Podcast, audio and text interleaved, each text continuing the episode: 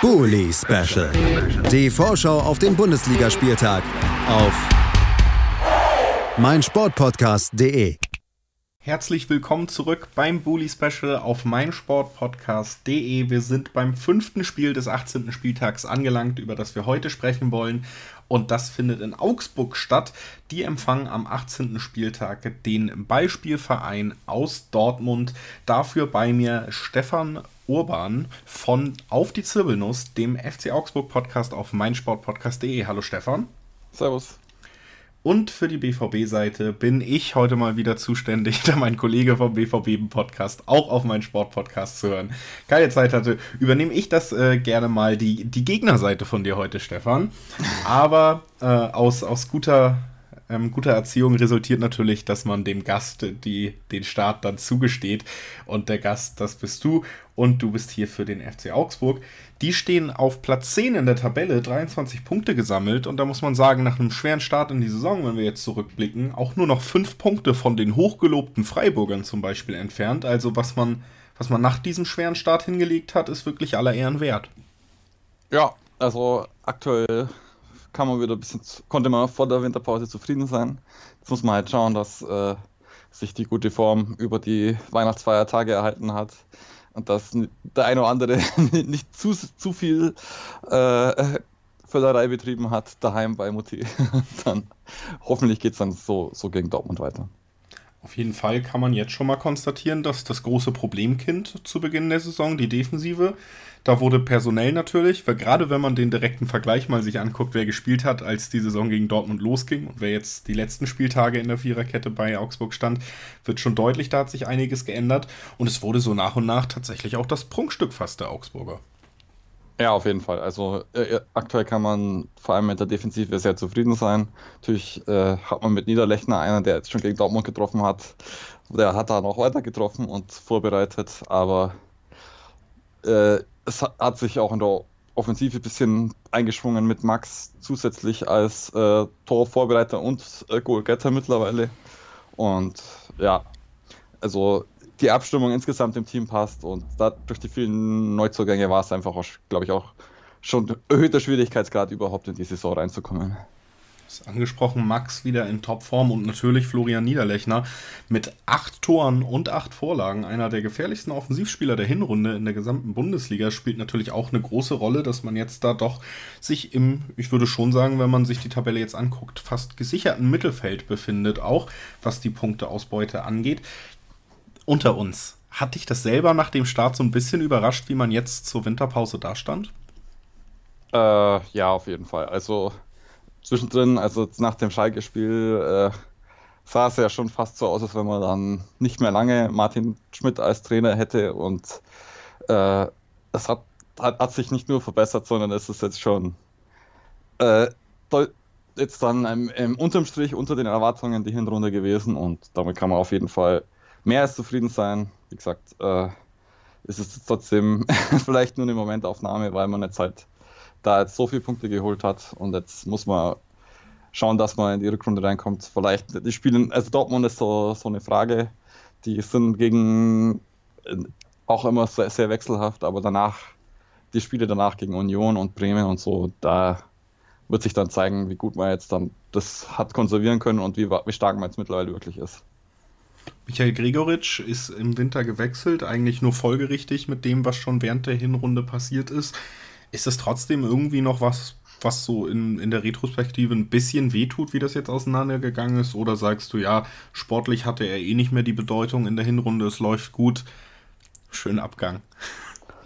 Ähm, ja, also er hat in der, der Saison davor auch schon äh, nicht mehr die große Rolle im Team gespielt.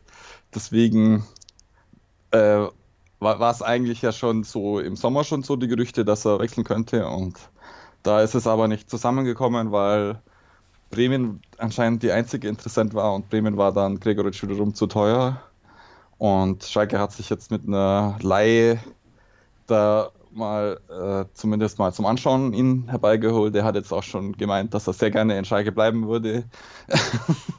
äh, mir aktuell dann schon recht. Ähm, vor allem mit, dadurch, dass man mit Niederlechner eigentlich äh, einen guten zweiten Stürmer zu Finn Burgerson dazu noch geholt hat, ist es eigentlich jetzt kein echter Verlust. Mit äh, Löwen hat man ja jetzt äh, für eineinhalb Jahre auch im Mittelfeld nochmal eine, eine Option geholt, wobei er natürlich ein bisschen defensiveren Part spielt. Aber ja. Und Gregoritsch hat sich anscheinend schon in die wunderschöne Sightseeing-Stadt Gelsenkirchen verliebt.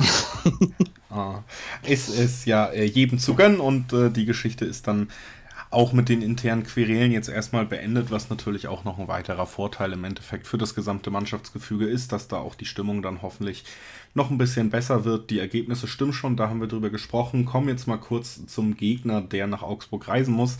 Das ist der BVB, der steht auf Platz 4 mit 30 Punkten wenn man sich die Hinrunde anguckt, du hast es schon angesprochen, sehr schwankend, vor allen Dingen eben sehr viele Punkte liegen gelassen aufgrund ja, eigener Verfehlungen, sehr viele Fehler innerhalb des Spiels, sehr viele individuelle Fehler. Perfektes Beispiel natürlich auch das Spiel kurz vor der Winterpause gegen Leipzig, wo man eine fast perfekte erste Halbzeit spielt, 3-0 führt, in der zweiten Halbzeit eigentlich sogar auch noch das Spiel in der eigenen Hand hat, besser spielt und wirklich mindestens zwei, ja, man kann es eigentlich nicht anders nennen als Eigentore schießt durch ähm, haarsträubende Rückpässe. Also wirklich, ähm, da hat Dortmund sich gerade in der Hinrunde wirklich wenig gefallen getan, viele Punkte noch verloren. Trotzdem noch in den Champions League Plätzen zumindest, auch wenn das ausgerufene Ziel Meisterschaft nach und nach natürlich jetzt wirklich davon schwimmt. In der Vorbereitung kam äh, Haaland dazu, großer Transfer, einer der gefragtesten Youngster, hat sich für Dortmund entschieden.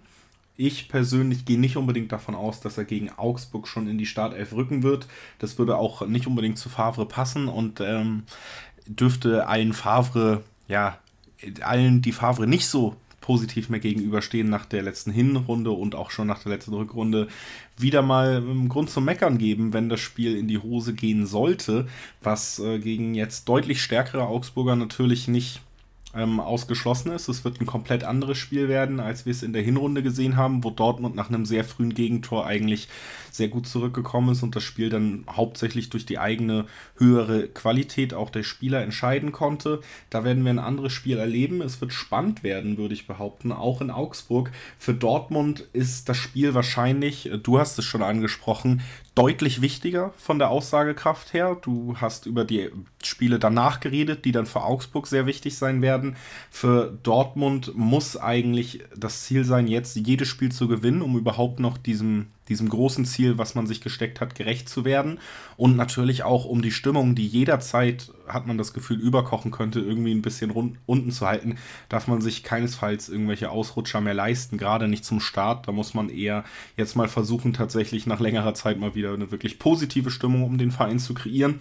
Das heißt, dieses Spiel hat auch eine enorme Bedeutung für Dortmund was es nicht immer leichter macht, sondern oft vielleicht sogar auch schwerer. Viele Spieler und diese individuellen Fehler sprechen auch dafür, dass da auch im mentalen Bereich, auch wenn Marco Reus das nicht gern hören wird, ähm, nicht alles stimmt. Also auch, auch aus Dortmunder Sicht ist das ein sehr spannendes Spiel.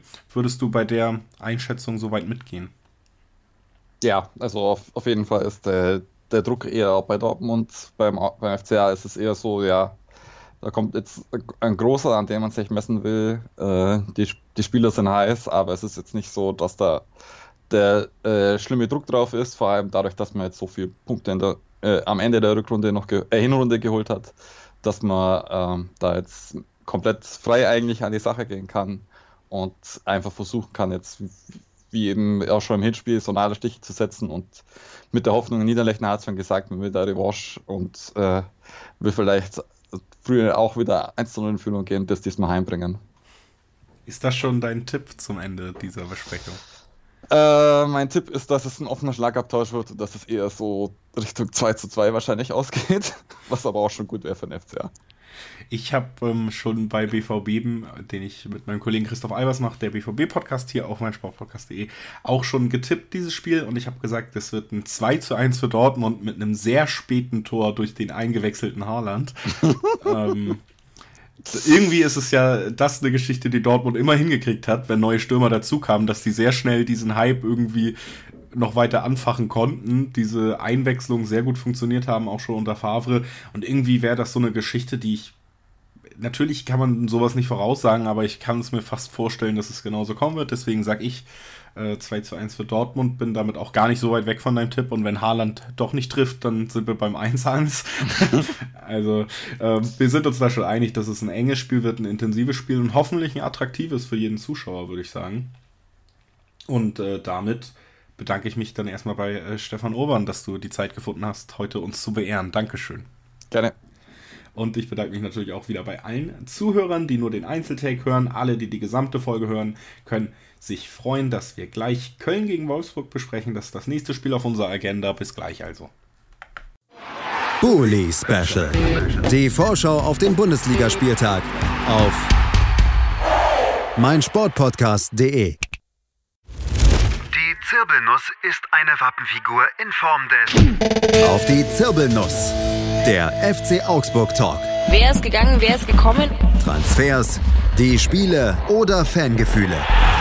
All das und mehr im FCA Talk Optimal vorbereitet auf die Saison des FC Augsburg. auf meinsportpodcast.de.